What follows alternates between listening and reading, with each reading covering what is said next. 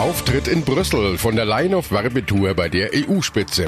Gerichtserfolg für deutsche Umwelthilfe. Verein darf weiterhin Abmahnungen schicken. Und Trump und der 4. Juli. Panzer und Kampfjets zum Independence Day. Besser informiert aus Bayern und der Welt. Antenne Bayern. The Break. Willkommen zum Nachrichtenpodcast von Antenne Bayern. The Break ist die Auszeit für mehr Hintergründe, mehr Aussagen und Wahrheiten zu den wichtigsten Themen des Tages.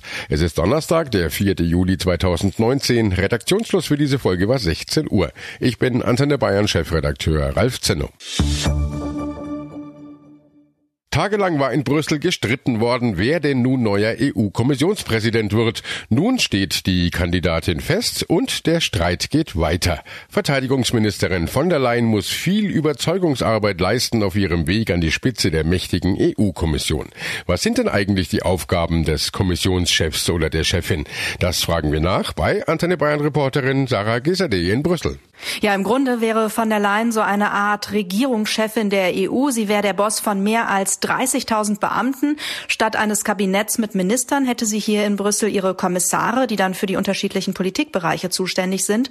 Und mit denen zusammen würde sie unter anderem Gesetzesvorschläge für die EU machen. Die würden dann zwar noch nicht direkt so umgesetzt. EU-Parlament und EU-Staaten äh, beraten dann über solche Vorschläge, fordern zum Beispiel auch gegen gegebenenfalls Änderungen. Aber insgesamt betrachtet hätte von der Leyen auf dem Posten großen Einfluss darauf, in welche Richtung es mit der EU geht. Der Gegenwind für Frau von der Leyen ist ja enorm. Hauptkritikpunkt, sie hatte für das Amt nicht kandidiert. Sie war keiner der Spitzenkandidaten. Dazu die kommissarische SPD-Chefin und rheinland-pfälzische Ministerpräsident Malu Dreyer im ZDF. Es geht uns gar nicht um die Person an sich, sondern es geht uns darum, dass wir alle in die Wahlen gezogen sind für dieses Europäische Parlament und deutlich gemacht haben, dass das Spitzenkandidatenprinzip für uns ein wichtiges ist. Und damit wurden auch sehr, sehr viele Wähler und Wählerinnen gewonnen. Die Menschen waren froh darüber, dass das Verfahren transparenter geworden ist und dass sie auch mitbestimmen können, die Person, die am Ende an der Spitze der Kommission steht. Insofern geht es nicht um eine Lappalie, es geht auch nicht um die Frage, ob einem eine Person gefällt oder nicht, sondern es geht um etwas sehr Grundsätzliches, nämlich das Versprechen den Wähler gegenüber, das wir abgegeben haben, auch einzuhalten. Das ist das Problem für die SPD. Das ist der Grund, warum wir in der Koalition unterschiedliche Haltungen haben.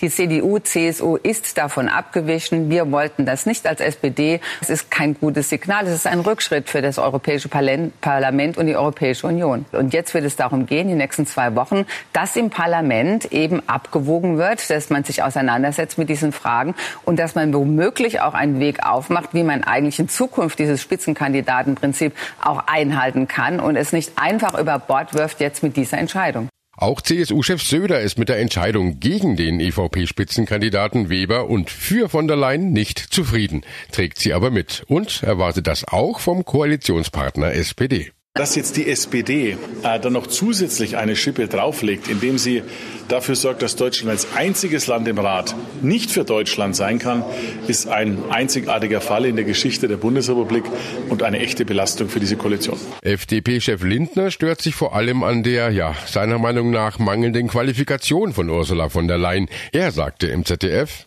ob äh, das fehlgeleitete Management im Verteidigungsministerium eine Referenz dafür ist, äh, die Spitzenposition der europäischen Exekutive zu erklimmen, äh, da setze ich Zweifel rein. Um die Europaabgeordneten von sich als der Richtigen für den Posten zu überzeugen, reiste die Verteidigungsministerin noch gestern Abend nach Straßburg, um ja eine richtige Charmoffensive zu starten. Ich bin überwältigt, dankbar und fühle mich sehr geehrt, äh, benannt worden zu sein durch den Europäischen Rat als Vorschlag als Präsidentin der Europäischen Kommission. Mir war es sehr wichtig, nachdem diese Nominierung erfolgt ist, dass ich sofort als allererstes hier nach Straßburg gekommen bin, um das Parlament zu treffen, mit den Abgeordneten zu sprechen.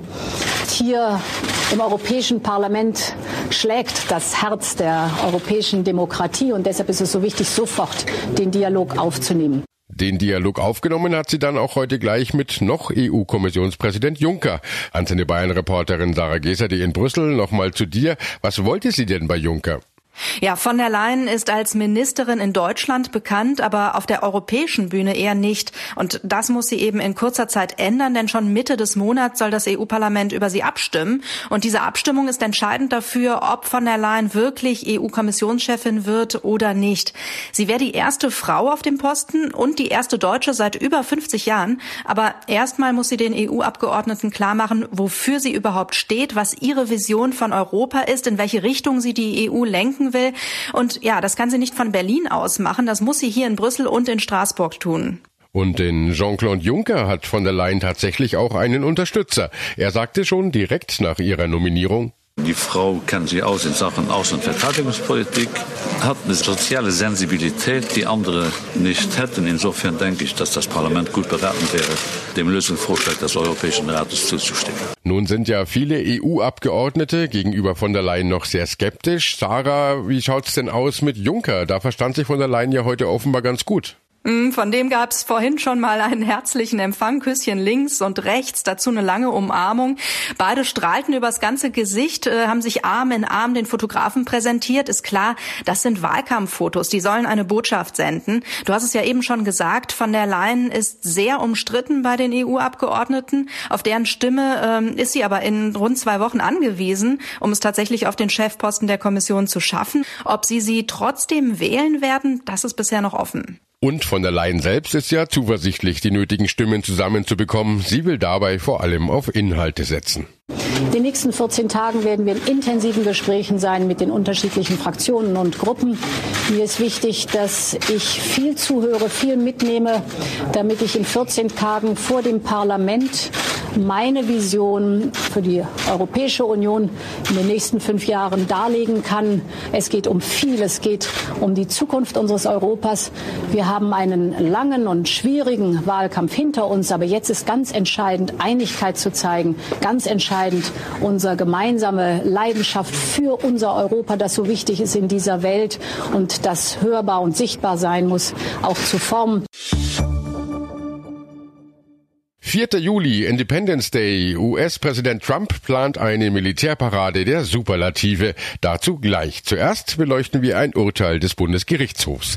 Die Verbraucherschutzklagen der deutschen Umwelthilfe gegen Unternehmen verstoßen nicht gegen das Gesetz. Das hat der BGH in Karlsruhe heute geurteilt. Spätestens im Zuge des Dieselskandals ist die deutsche Umwelthilfe ja vielen ein Begriff. In zahlreichen Städten hat sie für ältere Diesel Fahrverbote durchgesetzt und äh, seitdem Seitdem polarisiert der Verein. Für die einen ist er eine wertvolle Organisation, die Umweltsünden aufdeckt und die Einhaltung von Grenzwerten und Herstellerangaben überwacht. Für die anderen sind es aber übereifrige Spinner, die wegen jeder Kleinigkeit unnötig Gerichte beschäftigen und sich an den Vertragsstrafen auch noch bereichern.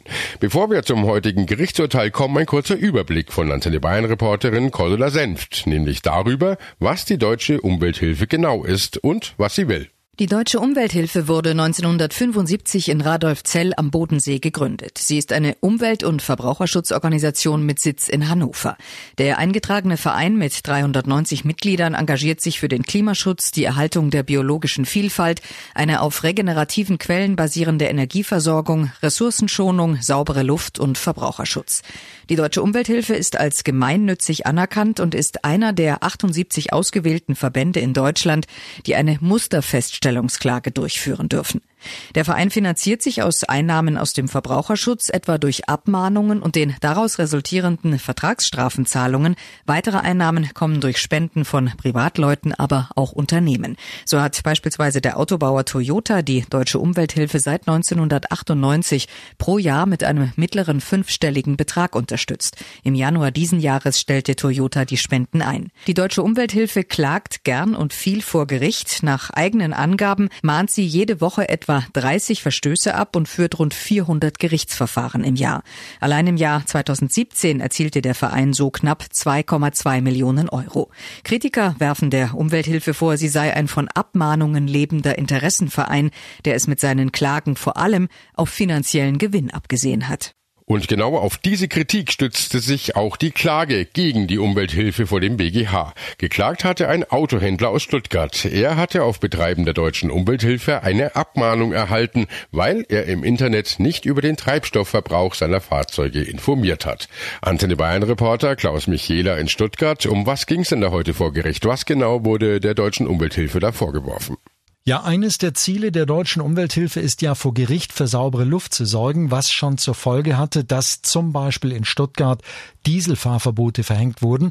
Sie darf aber auch Unternehmen abmahnen, die zum Beispiel gegen den Verbraucherschutz verstoßen. Das tut sie auch und zwar massiv. Dabei ist auch immer Geld mit im Spiel. Ja, und daraus leitet sich jetzt der Hauptvorwurf ab. Das Geld aus diesen Abmahnverfahren setze die Umwelthilfe rechtswidrig ein, um ihre politischen Kampagnen Maßnahmen zur Luftreinhaltung quer zu finanzieren. Das sah der Bundesgerichtshof aber nicht so. Die deutsche Umwelthilfe darf weitermachen wie bisher. Die Klage des Autohändlers wurde abgewiesen. Wie begründet denn der BGH sein Urteil? Also da heißt es, die deutsche Umwelthilfe bewege sich mit ihren vielen Verbraucherschutzklagen gegen Unternehmen im gesetzlichen Rahmen. Für ein rechtsmissbräuchliches Verhalten gebe es da keine Anhaltspunkte. Ja, und der BGH wiederholt da gewissermaßen die Argumentation, die schon in einem vorangegangenen Urteil zum Ausdruck kam. Da hieß es, dass Gewinne erzielt werden, sei für sich allein noch kein Indiz für rechtsmissbräuchliches Verhalten.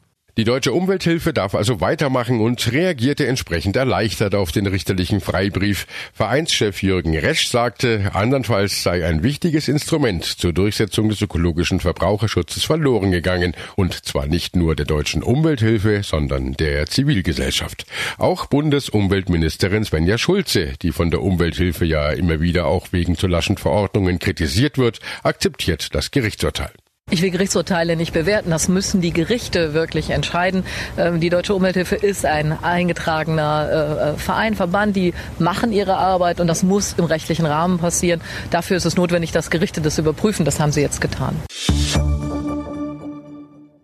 Bei uns ist der heutige 4. Juli ein Sommertag von vielen. Ganz anders ist das in den USA. Der Independence Day wird groß gefeiert. Der Unabhängigkeitstag, der den Beginn einer eigenständigen Nation markiert.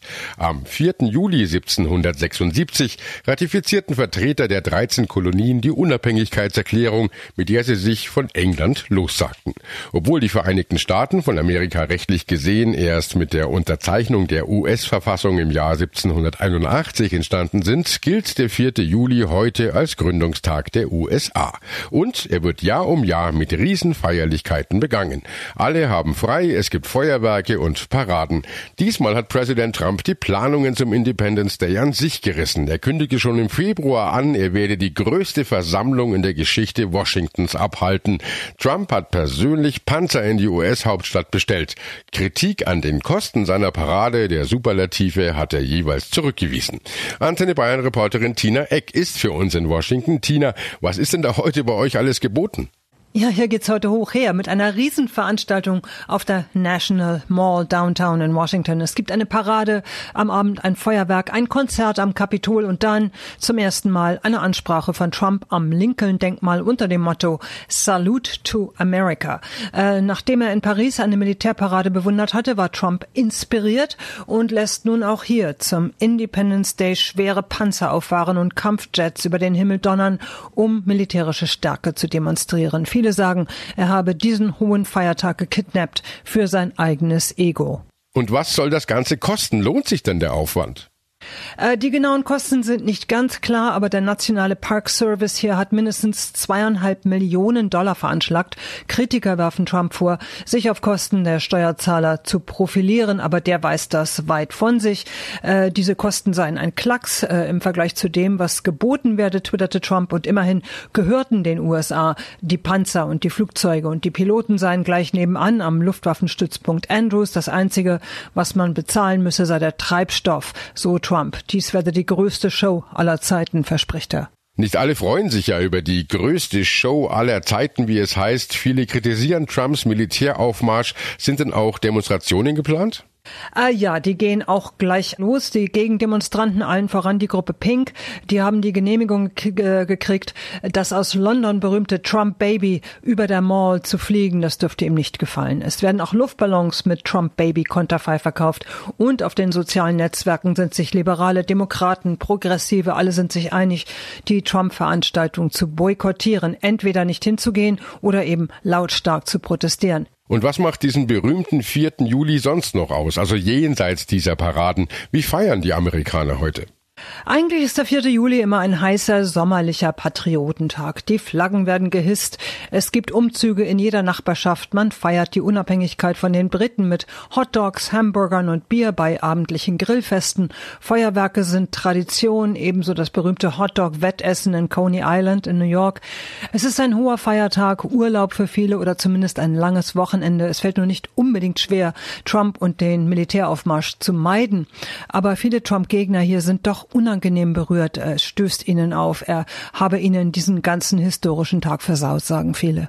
Danke, Tina, nach Washington. Und äh, das war The Break, der Nachrichtenpodcast von Antenne Bayern an diesem Donnerstag, den 4. Juli 2019. Ich bin Chefredakteur Ralf Zinno. Antenne Bayern. Besser informiert. Jeden Tag. Zu jeder vollen Stunde auf Antenne Bayern. The Break gibt's auch morgen wieder um 17 Uhr. Jetzt abonnieren.